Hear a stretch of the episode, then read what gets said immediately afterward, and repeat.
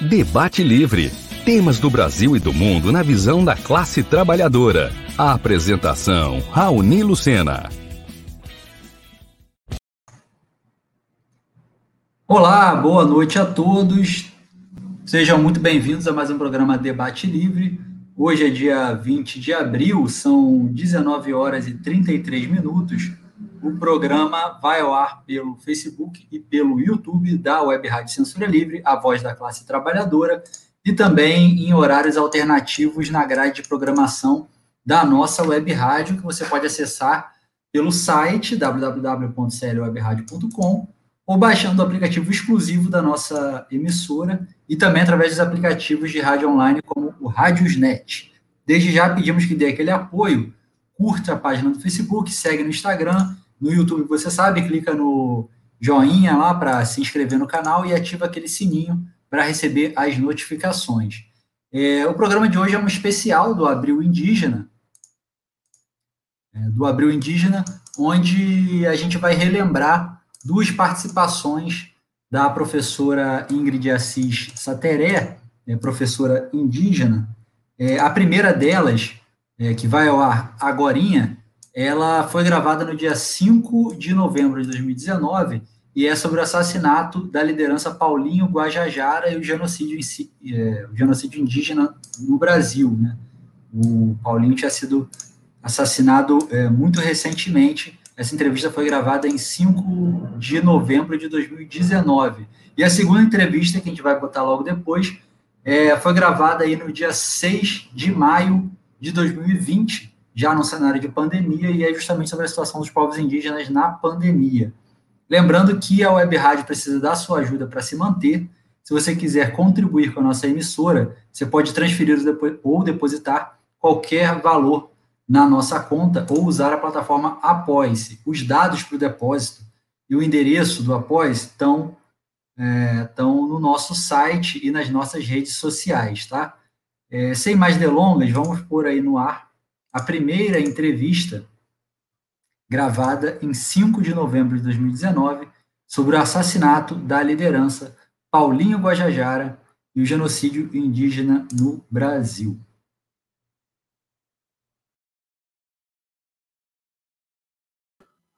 Já está na linha conosco a professora Ingrid. O nosso assunto é o assassinato de Paulinho Guajajara e o genocídio indígena a partir de agora aqui na Web Rádio Censura Livre. Agradecendo a participação da professora e gostaria inicialmente é, que você, é, se possível, falasse um pouquinho para os nossos ouvintes aqui da Web Rádio Censura Livre, é, se apresentasse, por gentileza, professora. Bom dia, Antônio. Bom dia. É, bom dia a todos que escutam agora o programa. É, me chamo Ingrid, né, sou professora da rede estadual aqui em Santa Catarina. Sou neta de Saperemaué, né, na qual me autodeclaro também indígena, né, e tento seguir aí as tradições que os nossos povos resistiram por tantos anos. Né. Eu sou nascida na cidade de Manaus, é, vivo num contexto de indígena urbano, né, e onde muitos né, dos nossos indígenas vivem hoje. Pra... E eu hoje moro aqui em Santa Catarina, né? Moro aqui na cidade de Palhoça, que faz parte da Grande Florianópolis, onde faço um trabalho também com os indígenas aqui do Sul, onde a gente fica aqui na resistência também pelo mesmo objetivo né, que os indígenas têm no país inteiro, que é a demarcação das terras indígenas. Ok, eu agradeço aqui, é, registrando o nosso amigo é, Raoni Lucena, ele tinha agendado já essa conversa com a professora Ingrid Assis para falar sobre esse assunto, né? mas ele teve um impedimento no programa que ele ia fazer, que ele faz né, toda terça-feira. Então, agradecer o Raoni Lucena aqui, que gentilmente é, nos passou o contato da professora Ingrid para a gente conversar aqui no programa Boletim Censura Livre. Bom, o, o, principal assunto, né, a gente vai começar aí com o assassinato do, no final de semana é, do Paulinho Guajajara. Queria que você é, contextualizasse por favor, professora, é, uhum. é, mais esse crime aí, é, e já mais à frente a gente também vai tocar nesse assunto, na questão aí do governo federal, que, na uhum. nossa visão aqui, incentiva é, esse ainda mais esse massacre é, do povo indígena. Por favor. Então, é, Antônio, primeiramente, né, a gente quer deixar aqui o nosso total repúdio, né, ao assassinato do Paulino Guajajara, né, da terra indígena Yararibóia, é, na qual o, o, parente fazia parte, né, de um grupo é, de proteção, né, àquela terra indígena, e que foi e foi pegaram ele, né, numa emboscada aí feita por cinco madeireiros, no qual resultou aí o assassinato é, do Paulino, né, que era conhecido como Lobo Mal, e resultando num tiro, né, no rosto. Nessa emboscada aí a gente teve também o parente Laércio Guajajara, que ficou ferido, e, e, e casos absurdos que a gente vê nesse caso, que aconteceu em território federal, onde a, a Polícia Federal, nas primeiras 24 horas do assassinato, relutou em abrir um inquérito policial para investigar o crime. Né? E, e, e, esse contexto que acontece, é, mais esse assassinato no Maranhão, é, a gente tem registrado aí pelo, pelo CIMI, né, que é o Conselho Indigenista Missionário, que aquela região, a aldeia da Lagoa Comprida, tem um vasto histórico né, de invasão por, por madeireiros. Em 2007, a gente teve o, o Tomé Guajajara também, que foi assassinado no local. Em 2008, a gente teve os madeireiros invadiram a aldeia cabeceira, atirando contra os indígenas. E em 2015, a gente teve agentes do, do, do IBAMA, né, que foram atacados a tiros e que escaparam por pouco. Né? Então, não é uma coisa que acontece agora, está né? Tá mais escancarado agora, mas não é algo que acontece agora. Por isso, né, que tinha já esse grupo na qual o Paulino e o Laércio, é, o, o, Paulino infelizmente não está mais entre nós, mas no qual o Laércio Guajajara faz parte, que é, é de proteção, é, que são os protetores, né, daquelas terras indígenas. E, e com isso, a, gente tem agora, né, é, a proteção aí do, do Laércio, né, porque ele está sendo, claro, que ameaçado como os outros indígenas que vivem naquela terra. Né, e, e tudo isso acontece devido ao avanço, né, do agronegócio e outros projetos, né, que buscam expulsar e assassinar os povos, é, não só daquele território, né, mas do, dos territórios indígenas por todo o país. É, no Maranhão, ali, a gente tem o governo Flávio Dino, do PCdoB, que anunciou uma medida protetiva às terras indígenas e aos povos indígenas, mas que ao mesmo tempo é contraditório, porque esses projetos, é, esse avanço do agronegócio, esses projetos, esses outros projetos que expulsam e assassinam os povos indígenas, são é, avalizados por este, por este governo. Né? Esses empreendimentos é, que têm conhecimento do, é, o Flávio Dino tem total conhecimento do clima tenso e de terror que acontece em vários municípios no Maranhão. Né? Então, a gente, infelizmente, tem um governo omisso e que contribui para o genocídio desses povos que vivem ali. Estamos conversando com a professora Ingrid Assis, né? O nosso assunto do programa de hoje é aqui no Boletim Censura Livre, é o assassinato do Paulinho Guajajara e o genocídio é, indígena. A gente é, tem uma informação aqui, é, eu estou tentando abrir essa é, informação, que, que fala exatamente o seguinte, ó, é, aí já é mais no, na, no, na Amazônia, né? Uhum. Índios se aliam a antigos inimigos contra planos de Bolsonaro na Amazônia. E também tem uma outra pesquisa, que mais para frente a gente é, também vai citar aqui, do aumento aí da, do, dos crimes, né?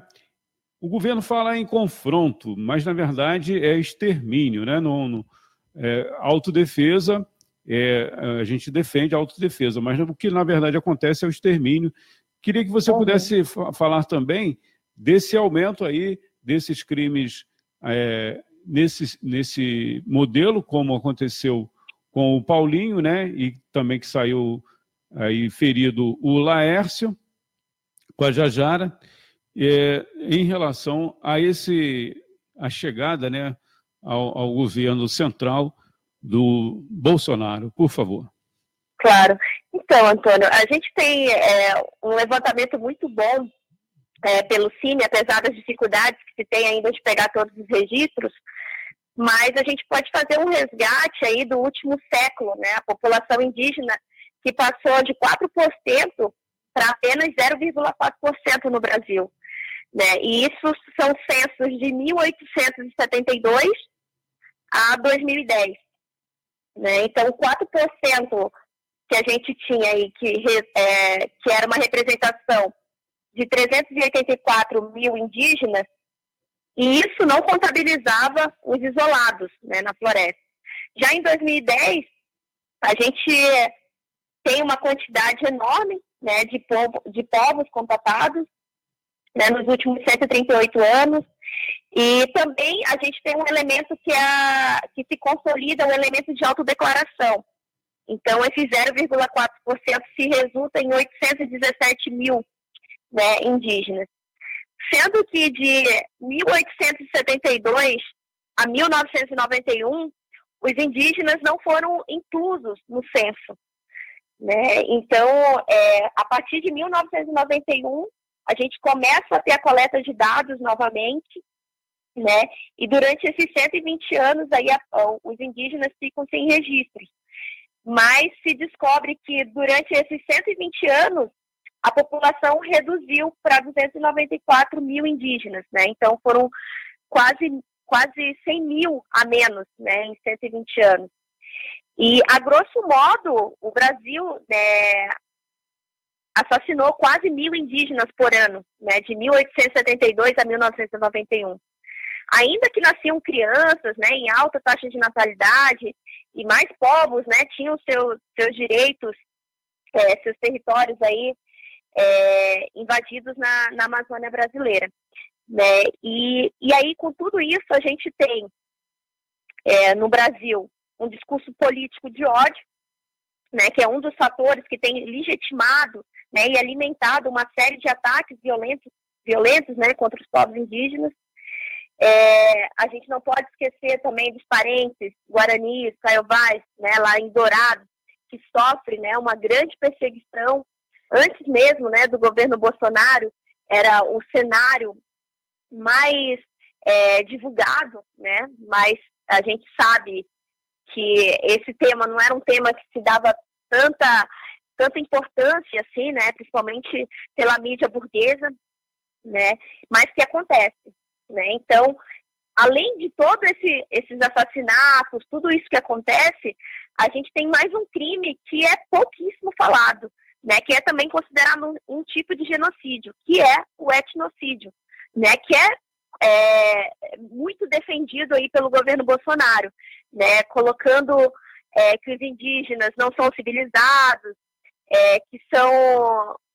É, Bolsonaro coloca nós indígenas como animais, né, que não são civilizados, que precisam ser civilizados e que precisam vir para esse mundo, né, na qual vai oferecer um, um tipo de civilização, né, na qual pelo Bolsonaro e companhia aí é o melhor, né? Porque isso gera realmente tudo o, o que ele defende, né? Que é o fim das nossas matas para entregar para o agronegócio, né? Para os empresários aí que tem é, aqui no sul, por exemplo, a questão da especulação imobiliária, né? Então esse etnocídio que é pouco falado também corresponde, né? Um ato é, que destrói os traços remanescentes né, da nossa cultura, seja material ou, ou simbólicos, né, ou de obras artísticas que, que possuem essa representação cultural, né, é, seja em material também, né, com a questão religiosa, a questão da linguagem,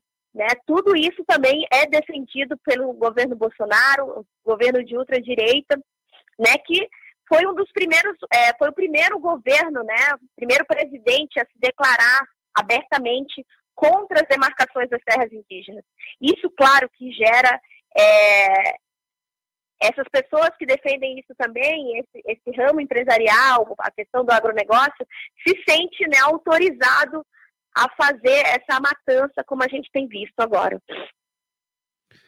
Pedir licença aqui à professora Ingrid Assis, Ingrid Assis e os nossos ouvintes, para registrar aqui as pessoas que estão acompanhando, o Daniel Melo, Jaumil Ribeiro, a professora Elisa Guimarães, William Azevedo, o professor Erlon Siqueira, uh, Doris da Silva, José Ramos, a jornalista Deise Alvarenga e o nosso amigo que apresenta o programa aqui em defesa dos Correios, na Web Rádio Censura Livre, o Heitor Fernandes. Agradeço aí a audiência. Professora eh, Ingrid Assis, eh, em relação ao que o governo do Flávio Dino, lá do Maranhão, voltando ao caso, é, divulgou né, um, um suposto é, ofício para as autoridades federais, e me parece que é a FUNAI, denunciando a situação de conflito na região, né, é, onde acabou sendo assassinado aí numa emboscada o Paulinho Guajajara, né, e o seu companheiro de jornada lá, o Laércio Guajajara. O que é, aparece que o que fica mais ou menos claro é que ó, eu tomei providências, mas não cabe ao governo do Estado. Eu, é, é, como que se lavando as mãos, não é isso?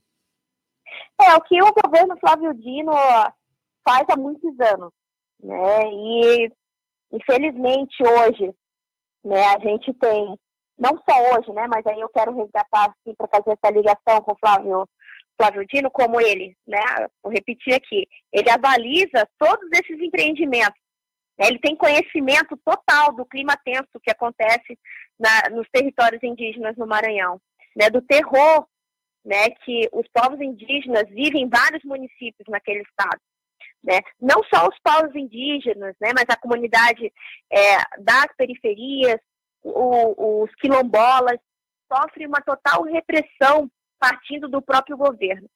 E essa validação desse avanço todo do agronegócio e dos outros projetos de especulação imobiliária que resulta né, no, nos assassinatos né, e na expulsão desses, desses parentes indígenas ali daqueles territórios, é toda validada, infelizmente, pelo governo Flávio Dino né, que se coloca em um governo de esquerda, mas que, na real, é um governo que está a serviço né, de governar, mais um governo que está a serviço para governar para 1% da população que não tem interesse nenhuma em preservar o meio ambiente, é, que não tem interesse nenhum né, em manter a vida dos nossos povos indígenas, dos quilombolas e do povo trabalhador que sofre diariamente na mão é, de, dessa burguesia que só pensa no seu interesse próprio e que não vê né, que, é, em relação aos povos indígenas,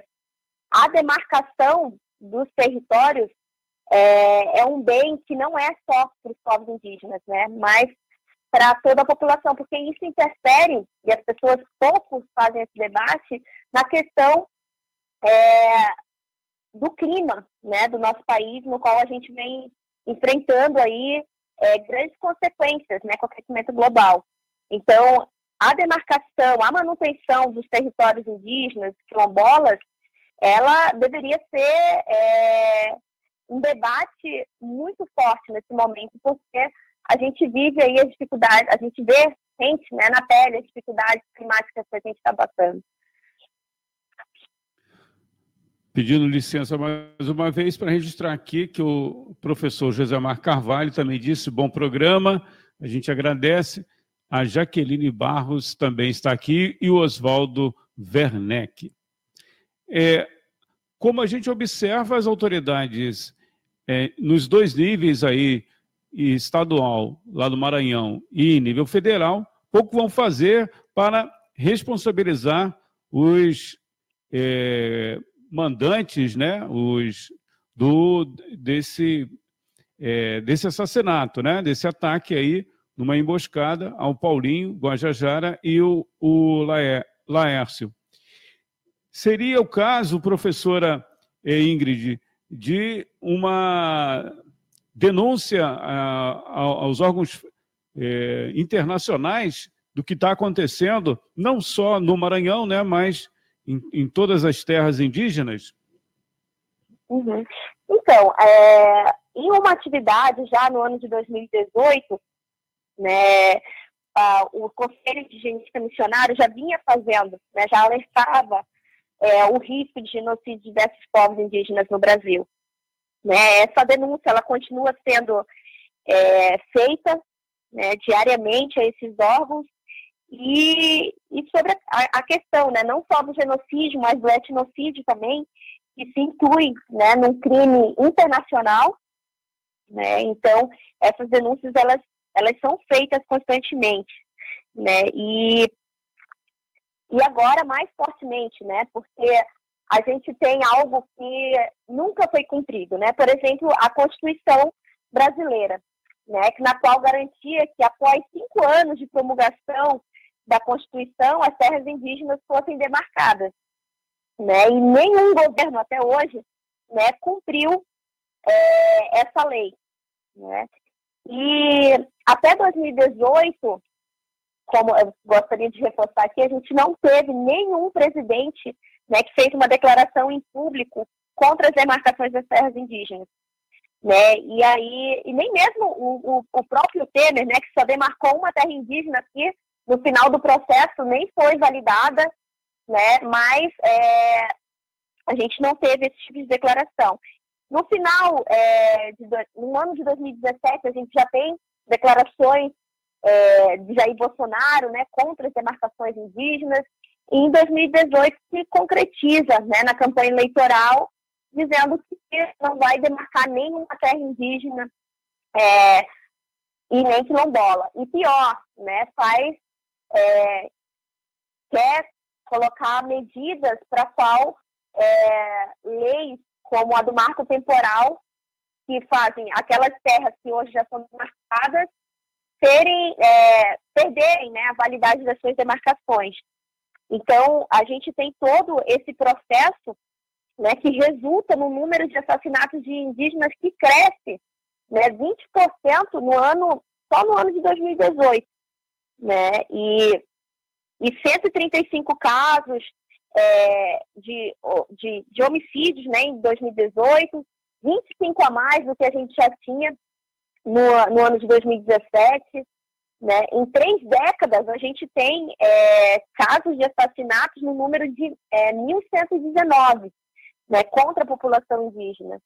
E, e esses casos, a gente tem um número de maior concentração é, no estado de Roraima, né, no Mato Grosso, e, e, esses casos vão aumentando, né? Não só casos de genocídio, mas de abuso de poder, de racismo, de violência sexual, ameaças de morte, né? E só no ano de 2018 a gente chegou a ter 53 indígenas é, que foram é, vítimas né, de tentativas de assassinato.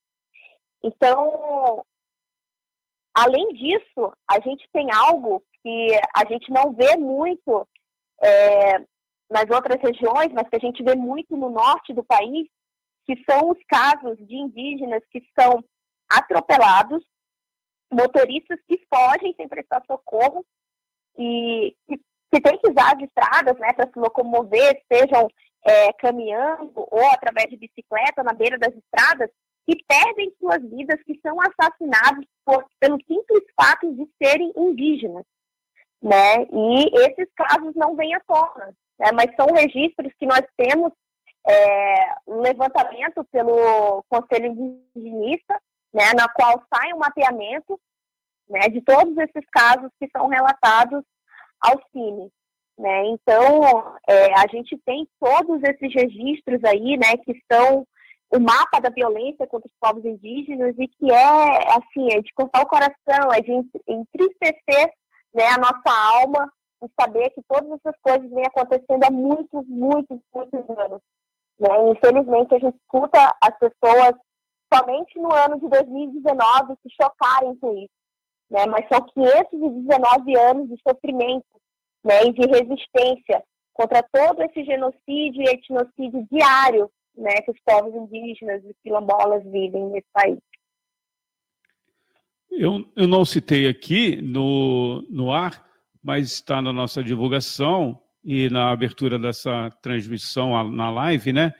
Que a professora Ingrid Assis também integra é, a CSP com Lutas. Aí, por isso é que vem uma pergunta aqui, professora, do Paulo Aquino. Posso fazer? Claro. Ele diz aqui, ó, primeiro uma, uma observação dele, trata-se de uma política claramente de extermínio dos povos indígenas.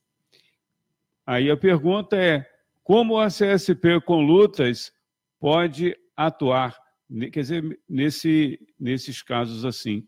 Professora. Sim.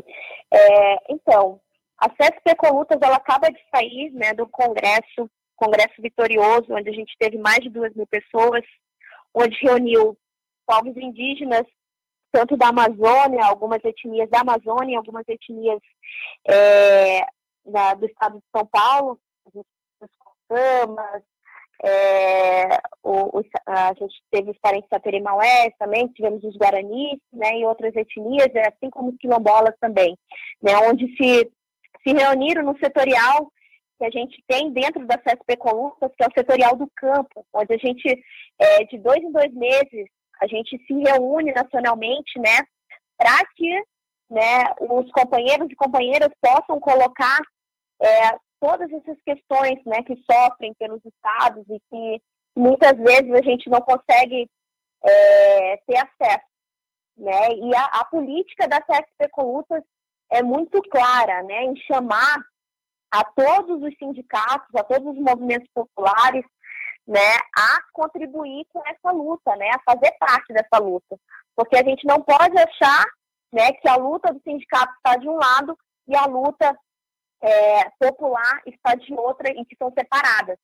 Né? Então, a CSP Luta tem essa política né, de convocar os seus sindicatos a levantarem essa bandeira também, que é a nossa bandeira principal né, dos povos indígenas, que é a demarcação das terras indígenas.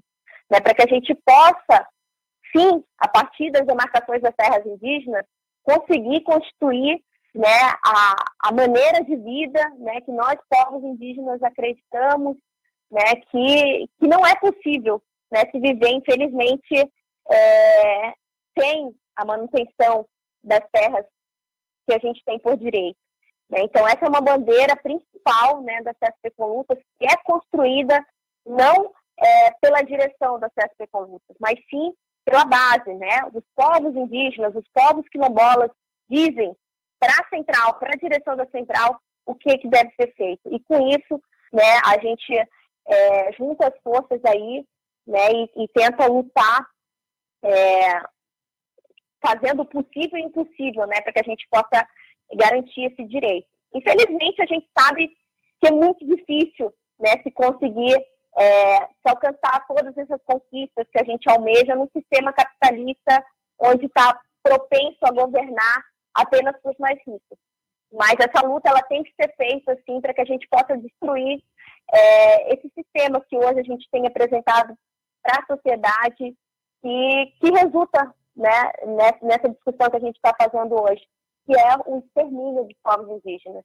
Né? E se isso acontece, é, o que está em risco é a sobrevivência humana. Né? Isso a gente não pode deixar acontecer. Professora é, Ingrid Assis, a gente é, está agradecendo, vamos nos encaminhando aí para o final dessa conversa e já deixando aqui o microfone da Web Rádio Censura Livre à disposição para uma próxima oportunidade que é, é, tenha sido, acredito que tenha sido bastante importante. O que eu deixei aí de, de perguntar, que você, professora, gostaria de ressaltar aí nesse finalzinho, para encerrarmos essa conversa, já agradecendo e deixando o espaço aqui para uma próxima oportunidade. Professora. Então, eu queria agradecer, Antônio, o espaço, né? Claro que a gente está sempre aí disponível para falar desse assunto de diversos assuntos aí, a qual a gente possa estar dialogando né, com as pessoas e levando né, a informação. E, e agradecer, né? Porque poucos espaços, hoje a gente está tendo bem mais espaços né, para falar sobre a questão indígena, mas é, falar né, um pouquinho para finalizar que dentro desse genocídio existe uma política na qual não é cumprida, que é a questão da saúde indígena, né, que isso também faz parte né, do grande índice de genocídio que a gente tem contra os nossos povos indígenas. A mortalidade infantil, pelo simples fato das autoridades se negarem a liberar, é, por exemplo, o leite para crianças de 0 a 5 anos possam é, ter os seus alimentos, né, e, e com isso a gente tem uma grande mortalidade infantil dentro dos povos indígenas, e dizer que a gente tem que dar um basta nisso. Né? Se passaram um ano, né, ao qual a gente tem um novo governo, um governo de ultradireita, onde a gente não tem uma só demarcação é, de terras indígenas, né? E tivemos mais ainda um aumento, né, dos assassinatos dos povos indígenas. A gente tem 135 indígenas assassinados até o momento, né? E, e esse número tende a aumentar. Então, eu queria pedir para que as pessoas que é, se envolvessem mais né, com a, a, causa indígena, que a gente pudesse tomar como exemplo os povos indígenas junto com a classe trabalhadora que se levantou no Equador, que se levanta no Equador, que se levanta no Chile, que se levanta por toda a América Latina. Esse é o exemplo que a gente deve seguir no Brasil, para que a gente possa mostrar que tem solução sim e que os povos indígenas estão aqui junto com a classe trabalhadora para lutar pelos nossos direitos, pela manutenção das nossas florestas e pela nossa sobrevivência aqui é, nesse país e nesse mundo. Só registrando aqui, professora Ingrid, a participação da Maria Sá Xavier, que ela diz, muito importante, trabalhei com saúde indígena no Acre, né? E a gente agradece aqui a participação da Maria Sá Xavier e também pessoas que curtiram aqui, a Daniele Bornia, que é da nossa equipe, e a Lilian Silva também acompanhando aqui, e o Altair Lourenço de Lima, a, essa conversa com a professora Ingrid Assis, que é da etnia Sataré, Sataré Maué. É isso, Bê? Sataré Maué. Sataré Maué. Muito obrigado. Fica aqui uma, um convite para uma próxima oportunidade. Né? Parabéns pelo trabalho aí. Wakasef, que significa na nossa língua Sataré Maué, muito obrigada. Né? E uma boa luta aí para todos nós. E vamos lá junto a, a uma nova sociedade construída por nós, trabalhadores. Muito obrigado.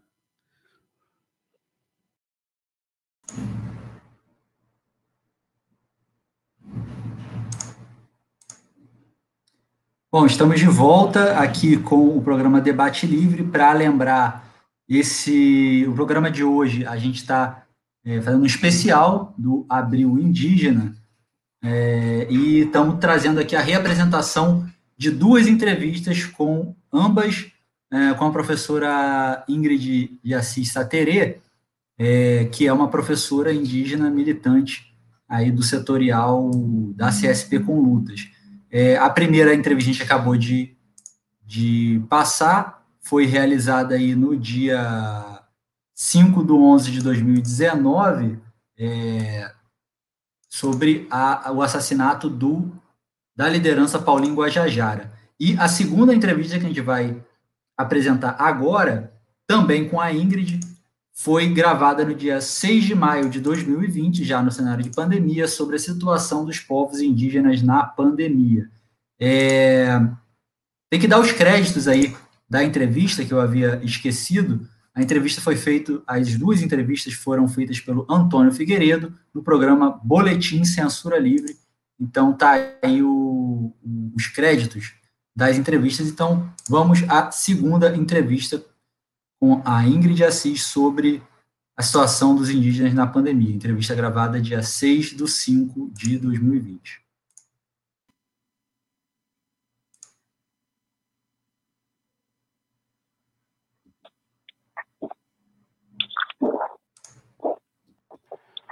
Como anunciamos é, na abertura do Boletim Censura Livre, aqui da Web Rádio Censura Livre, já está na linha conosco a professora Ingrid Assis. Professora Ingrid, muito obrigado pela sua participação. Bom dia. Bom dia, Antônia. Que agradeço. Já é a segunda participação aí, a gente agradece. Futuramente vamos mandar uma carteirinha aqui do, da Web Rádio Censura Livre para você, professora. Bom, é, para as pessoas que não acompanharam aí, o ano passado você participou conosco, poderia se apresentar, por gentileza, professora Ingrid? Claro, é, eu sou professora da rede estadual em Santa Catarina. É, sou nascida na cidade de Manaus, né, no estado do Amazonas. Sou mulher indígena é, da etnia Sateremaué e também atuo na militância na Central Sindical e Popular com Lutas, né, conhecida como CSP com Lutas, nas questões indígenas, nas questões da educação e nos diversos outras lutas que a classe trabalhadora atua aí diariamente. Antes eu queria agradecer o nosso amigo e também integrante aqui da Web Rádio Censura Livre, o Raoni Lucena, a gente chama do nosso cacique aqui, o cacique Raoni, é, que fez essa ponte aí com a professora é, Ingrid Assis. O nosso assunto, a situação dos povos indígenas diante da Covid-19. Professora, como é que está a situação hoje? É, poderia dar um, uma abordagem nesse assunto inicialmente, por gentileza? Uhum, claro, é, Antônio, assim, as consequências, elas são muito graves, assim, né, para os povos indígenas. É, a CESAI, ela reconhece né, que os povos indígenas são mais vulneráveis, né, às viroses e especialmente assim as infecções respiratórias, né, como o coronavírus. E é uma das principais causas da, da mortalidade infantil é, entre nós, povos indígenas. Então já é uma situação que não é desconhecida para nós, né, mas que infelizmente nesse momento causa um sentimento de revolta e indignação, né, porque a gente pode ver a situação hoje caótica no estado do Amazonas, que é onde tem a maior concentração né, de etnias, e muitos indígenas vivem em contexto urbano, né? E justamente quando mais precisa, né, de, de saúde diferenciada ou um atendimento diferenciado, na qual é garantido pela Constituição, é o momento em que a gente se encontra mais fragilizados, assim. Primeiramente pelo descaso, né, de um, um descaso que a gente eu já até denunciei aqui, né, na, na rádio, que quando nós estamos na cidade nós não somos mais vistos como povos indígenas, né, portanto não podemos é, reivindicar os nossos direitos, né, e outras são as questões das mortes, né, que estão sendo todo dia a gente tem morte de parentes indígenas, mas não, muitas vezes não estão sendo registradas como mortes indígenas. Né? Então, muitos parentes têm denunciado é, essa situação no Amazonas é, e, e, a política né, de saúde que deveria ser para todos, seja no contexto urbano, seja no contexto é, rural, pois ela é federalizada, ela não está acontecendo. Né? E é uma luta que a gente já vem enfrentando desde o ano passado, no qual o presidente Bolsonaro defende a municipalização né, dos distritos de saúde, e nós somos contra isso, né, porque de uma forma federalizada, onde tem recursos para fazer um bom atendimento da saúde não acontece, imagina na questão municipal, onde os recursos seriam totalmente reduzidos. E outra denúncia que a gente faz, que é uma indignação muito grande, que foi os 10 milhões que a FUNAI recebeu a partir da MP 942, e esse valor não chegou às secretarias especiais de saúde, né? De nenhuma forma de atendimento. E pior ainda, né? As proteções das aldeias que deveriam ser consideradas como essenciais, elas não estão acontecendo.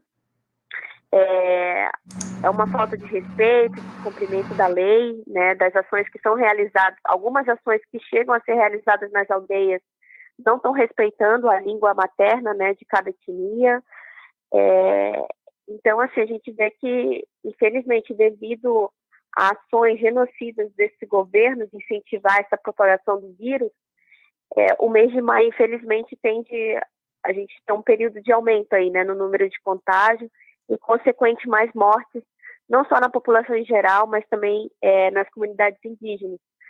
Porque, é, e aí acho que a gente pode falando ao longo da conversa, mas a, as questões de invasões nas terras, é, os, os, indígenas tiveram que se organizar para impedir as é, entradas né, de não indígenas dentro das aldeias, seja missionárias, sejam é, por turismo, seja por garimpeiros, ruralistas, e esse contato todo fez com que o, teve um aumento, né? Em dois meses, 26 povos indígenas estão sendo afetados né, diretamente pelo coronavírus. E hoje a gente já tem, hoje com certeza o dado já está atualizado, né? Mas são mais de 30 parentes já mortos e mais de 140 contaminados, né? De norte a sul do país. É, então, anteontem a gente teve a primeira morte confirmada no Sudeste, né? E, e teve uma criança, né? De menos de um ano aí que foi constatado que já faz um mês que ela faleceu e o resultado do exame saiu agora. É, essa criança morava numa aldeia Tenondé Porã, lá em São Paulo, e foi, foi constatado que ela estava com coronavírus.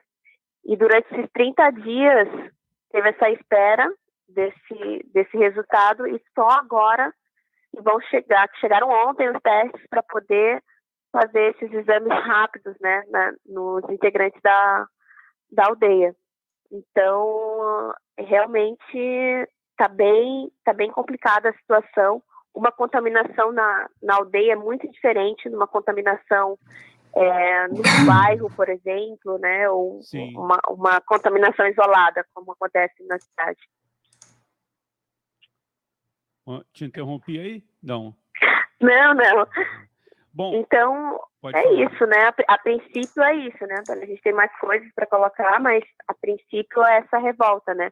Todos os dias eu tenho contato com, é, principalmente com as aldeias lá em Manaus, principalmente com os parentes de contexto urbano, que é, denunciam, né? É, essa, essa falta de atenção realmente que deveria estar sendo dada. Nas áreas, por exemplo, que é, esse cidadão que está sentado na cadeira de presidente incentiva, né, que é a ocupação de áreas já demarcadas, já é, do, do da, dos povos indígenas e também as regiões próximas, os garimpeiros, né, e as pessoas que vão lá atrás da madeira. Quer dizer, cada vez mais a dificuldade desses povos indígenas com a aproximação dessas pessoas, né? O, o garimpo ilegal e também a extração de madeira ilegal. Não é isso? Isso. É, Antônio, essa semana, infelizmente, a gente teve mais um ataque é, praticamente legalizado, né? Justamente por esse governo, né? É, onde não só a bancada ruralista que a gente denunciava, mas agora, né, como a bancada do, os empresários da mineração, como você cita, né, os empresários da, do ramo da madeira e, e, do garimpo, né, que tem sido uma ameaça diária. Aí.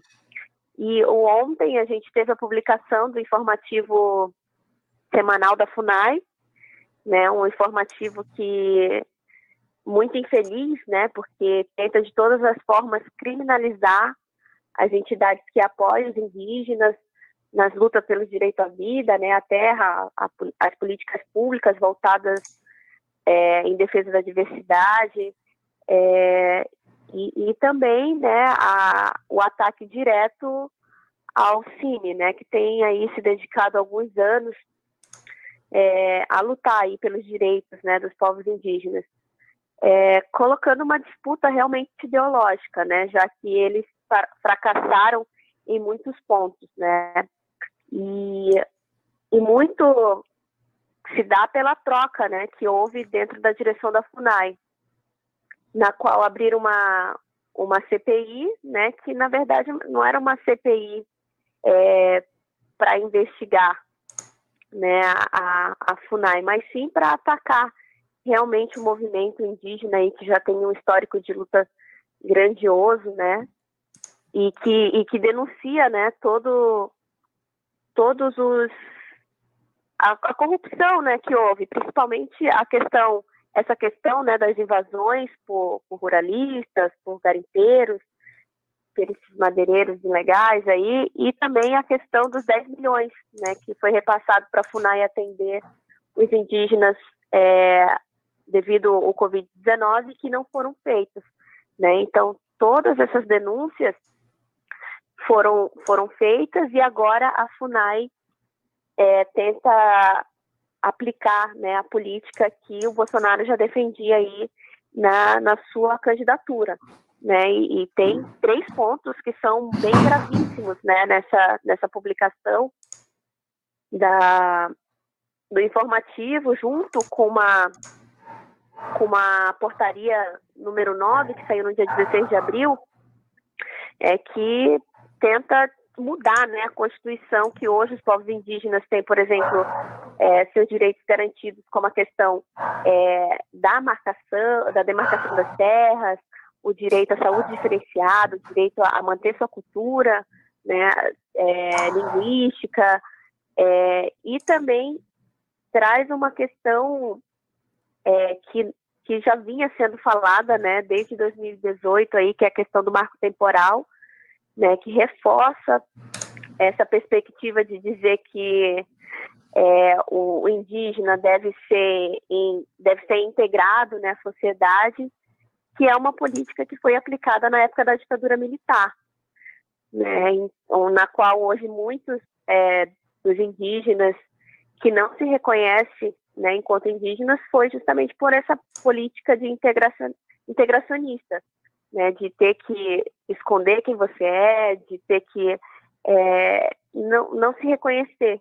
Né? Então é um ataque duríssimo, né? além de todo essa, esse etnocídio que essa portaria tenta fazer, ela traz uma coisa muito preocupante, né, que afronta totalmente os direitos constitucionais né, que está sendo uma briga aí na justiça, que é a questão é, de transferir os títulos requeridos dos indígenas para interessados, né? Aí vai os poceiros, né? E, infelizmente não só os poceiros, mas pessoas de bem também que vão acabar investindo é, em terras que, que não são, é, que não podem ser vendidas, né? E vão estar tá lesando também pessoas de bem. Então, a FUNAI com essa portaria, a, intenção do governo Bolsonaro, do Bolsonaro, é tornar a FUNAI simplesmente uma avalista né, de todo esse processo que vem acontecendo aí e que é, é, é, um grande ataque, né? E que nesse momento de pandemia a nossa reivindicação ainda aumenta pela questão da demarcação de terras, né? Que era isso que deveria estar acontecendo já há muitos anos e é uma das, é uma das bandeiras maiores assim que a gente tem né, no movimento. Tem participação aqui do Dirley Santos, que é da nossa equipe. Bom dia. Tema muito importante. Existe alguma iniciativa de centralização das informações sobre contágio e óbitos da Covid-19 entre a população indígena e como e por que, é, onde podemos nos solidarizar ativamente a participação aqui do Dirley Santos. Depois eu falo aqui do jornalista Well Castilho, que também é nosso apoiador financeiro, é, falando também sobre é, esse assunto. Por favor, é, professora Ingrid. Então, Antônio, é, tem lugares que é muito difícil né, o acesso, mas as organizações indígenas, como a PIB, o Cine, eles estão com uma equipe, né, fazendo todo esse levantamento através das lideranças que estão nas aldeias, né, para fazer esse esse levantamento, né? Como como a gente está com dificuldade no com as pessoas não indígenas também, porque não tem os testes, nas aldeias não são diferentes, né? Então os dados que a gente tem também não são né, totalmente certos, porque a gente não tem material para fazer isso, nem e muito menos investimento né, para fazer. Deveria ter, está aprovado, mas esse recurso como eu citei aqui, não chegou. Então, toda a movimentação está sendo repassada pelas lideranças indígenas com recursos que, que se tem hoje. Mas aquelas aldeias que são mais afastadas, a gente não consegue, e que estão isoladas, e que a gente defende o isolamento social, é, a gente não está tendo, não, não vamos ter tão cedo, infelizmente, é, as notícias, né? Mas a, a questão de, de, ajuda, toda a movimentação é, tá sendo muito é, com muito cuidado, né? As lideranças estão se organizando para não deixar ninguém sair das aldeias, é, pessoas também de fora não entrar, apesar é, de que a Funai vive falando, o Ministério da Saúde vive falando que está dando assistência nesse momento com alimentação e com todos os recursos necessários, isso é uma grande mentira, porque a FUNAI, a única, o único documento que a FUNAI lançou, os únicos documentos informativos que a FUNAI lançou, foi de ataque aos povos indígenas. Um deles é a questão de que eles só iriam, só iriam atender as terras legalmente demarcadas, concluídas né, porque tem terras que estão demarcadas, mas não estão homologadas, como é o caso do Morro dos Cavalos aqui em Santa Catarina, é, e várias outras terras que tem é, pelo país. Então, essas cidades, é, essas aldeias, elas não estão recebendo, que deveriam receber auxílio de alimentação, não estão recebendo. E, as, e mesmo as que são demarcadas já, com demarcação concluída, com homologação, é, muitos parentes denunciam que não, a FUNAI não está repassando nenhum recurso de alimentação. Né? E pior, né, que a FUNAI faz uma declaração no seu site dizendo que não reconhece nenhuma organização que está angariando fundos, alimentos, é, no caso aqui do Sul, cobertores, que não é para as pessoas fazerem isso. E a gente pede, é, a gente tenta desconstruir isso, que é o contrário. Procurem organizações sérias que estão ajudando, que estão seguindo as orientações das lideranças indígenas, para que nesse momento a gente possa fazer com que os povos indígenas possam se manter. Né? Porque assim como nas periferias, né, nos grandes centros, as pessoas estão passando dificuldade, nas aldeias acontece a mesma coisa. Uma dessas organizações é a CSP com Lutas, depois a professora Ingrid vai dar mais detalhes desse trabalho da Central.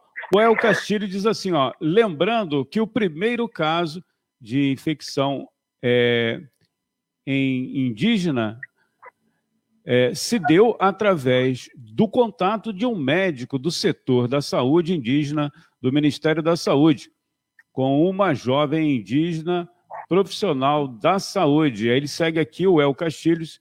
Então, o isolamento desses povos é realmente o melhor caminho para protegê-los é a participação do nosso amigo incentivador e também apoiador financeiro, El Castilho, jornalista. Fazer algum comentário, professora Ingrid? É, então, é sobre isso, né, como na sociedade geral falta, né, também EPIs para proteção, nas aldeias também é, não chegaram, né, e lá no Amazonas, na minha etnia Sateremaué, existe uma organização de mulheres artesantes, e elas se reuniram, agora não, não estão produzindo tanto é, artesanato, né, até pelo fato do isolamento, então elas se reuniram para fazer as máscaras né, de proteção. Então, além da, da, da aldeia Saterias Maués, elas estão atendendo outras aldeias também para que esses indígenas possam usar máscara, ter proteção, né? Porque esse recurso também não chegou. Né? E, e aí as, as, a gente está fazendo né, todo é, esse trabalho de conscientização, realmente, porque nas aldeias o, a, a, convivência é diferente, né? Todo mundo fica junto para fazer qualquer coisa, né? Tá todo mundo sempre muito junto. Então, tem alguns parentes que precisam sair da aldeia também, é, devido trabalhar em fábricas, né? E o governo não é, colocou por exemplo, indígenas que são operários como grupo de risco para serem afastados. Então, os, por exemplo, casos que a gente tem aqui no sul de Santa Catarina, ou na, na região sul mesmo do país, de contaminação, são dessas pessoas, dessas pessoas que têm que sair para trabalhar nas fábricas que foram contaminadas. Né? Então é bem grave essa situação. Bom, é, eu vou juntar aqui dois, um comentário e uma pergunta. O, El Castilho disse assim, ó, assim como está acontecendo na Polícia Federal, as nomeações para a direção da FUNAI obedecem interesses escusos deste desgoverno atual do Brasil, do, do inquilino temporário do Palácio Alvorada. Muito bom. E aqui a pergunta do nosso ouvinte, sempre participa conosco, dá um bom dia, agradece pelo tema. O Paulo Aquino ele diz assim: a CSP com luta está atuando de que maneira? É a participação do El Castilhos e também do Paulo Aquino. É, então, a gente está é, tomando todas as precauções também, né, seguindo as orientações das lideranças. É, aqui no Sul, a gente tem feito junto com a juventude, né, da, que atua na central, que é o grupo aí do Rebeldia, né, que tem é, através do nosso trabalho, né, dos, dos, mais experientes aí que já estavam nessa frente aí de luta com os povos indígenas, fazendo essa ponte, né, junto com as lideranças para é, verificar o que estava precisando, né, fazer todo o protocolo de higienização, né, falando com as pessoas, divulgando, tanto para fazer arrecadação de dinheiro para comprar esses materiais que foram listados, né, tanto como doações é, de alimentos mesmo, né. Então, aqui no Sul tem acontecido dessa forma. No Norte do país também, né, com, com voluntários para distribuir nas aldeias, é, os alimentos que estão chegando, também com toda a preocupação de higienização. Né? Então está tá sendo feito isso de uma forma é, com a ajuda aí dos mais jovens, né? Que não, não que eles não sejam, né, é, estejam excluídos, né, de serem contaminados, mas que a gente sabe que estão com uma saúde mais adequada, né, para estar tá tendo, para estar tá fazendo esse trabalho.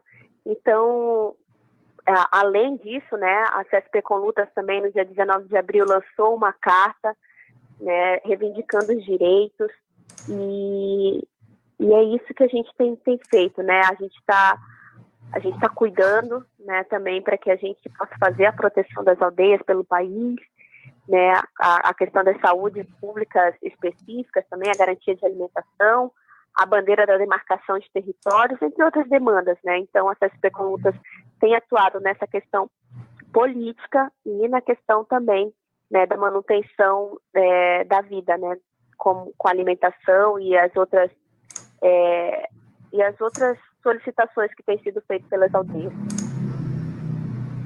Professora Ingrid Assis, a gente agradece aqui a sua participação. Pode deixar um contato aí da central, a CSP Colutas, para as pessoas, como o Dirley né, colocou ali, a, a parte de apoio, de ajuda, de solidariedade também. É, e a gente agradece aqui e até uma próxima oportunidade, professora. Claro, Antônio. Então, é, a gente tem o site, né, que é o site nacional da CSP com Lutas, que você encontra também no Facebook, no Instagram, né, CSP com Lutas.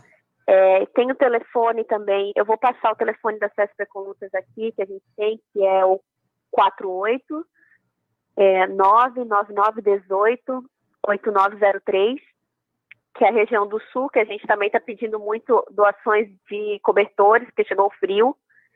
Né? Pode e também o, tem. O número? É 48 99918 8903. Legal. Tá. Aí a gente faz a, se for de outra, esse também ele é o WhatsApp, né? E aí pelas redes sociais, que aí a gente encaminha dependendo da região para algum contato que possa estar, tá, você possa estar tá contribuindo aí. Tá legal. Muito obrigado pela sua participação, professora Ingrid Assis. A gente agradece e até o, uma próxima oportunidade aqui na Web Rádio Censura Livre. Muito obrigado. Obrigado, Antônio. Bom dia.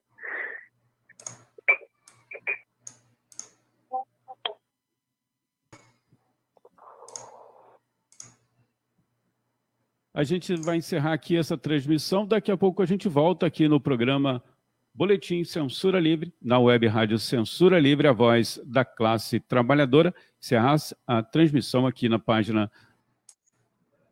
Bom, estamos de volta ao vivo aqui com o programa Debate Livre.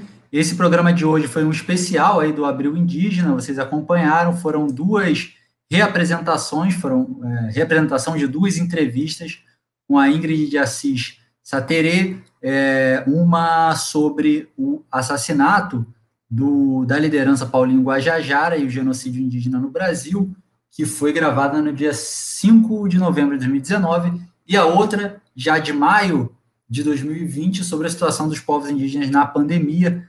É, então, vocês acompanharam a reapresentação dessas entrevistas, as entrevistas feitas pelo jornalista Antônio Figueiredo, no programa Boletim Censura Livre. Espero que tenham gostado. O programa Debate Livre vai ficando por aqui. Um ótimo dia a todos os nossos ouvintes. Lembrando mais uma vez que a Web Rádio Censura Livre é uma emissora sem fins lucrativos que sobrevive do apoio dos seus colaboradores. Queremos aqui agradecer aos amigos que nos ajudam a manter essa emissora no ar. Se você quiser contribuir também com a nossa web rádio, você pode fazer um depósito ou transferência para a conta da nossa emissora. Ou, se preferir, faz através da plataforma Apoia-se. A gente tem lá uma vaquinha permanente. As informações estão no nosso site e também nas nossas redes sociais. Curta a gente no Facebook, segue no Instagram, compartilhe nossas lives e vai lá se inscrever no nosso canal do YouTube, se você ainda não é inscrito, tá? E ativa lá o sininho das notificações no YouTube, tá bom? O Debate Livre vai ao ar toda terça-feira, das 19h30 às 20h30, ao vivo pelo Facebook e pelo YouTube, e nos canais da Web Rádio Censura Livre, no aplicativo ou no site, em horários alternativos. Se cuidem e até semana que vem.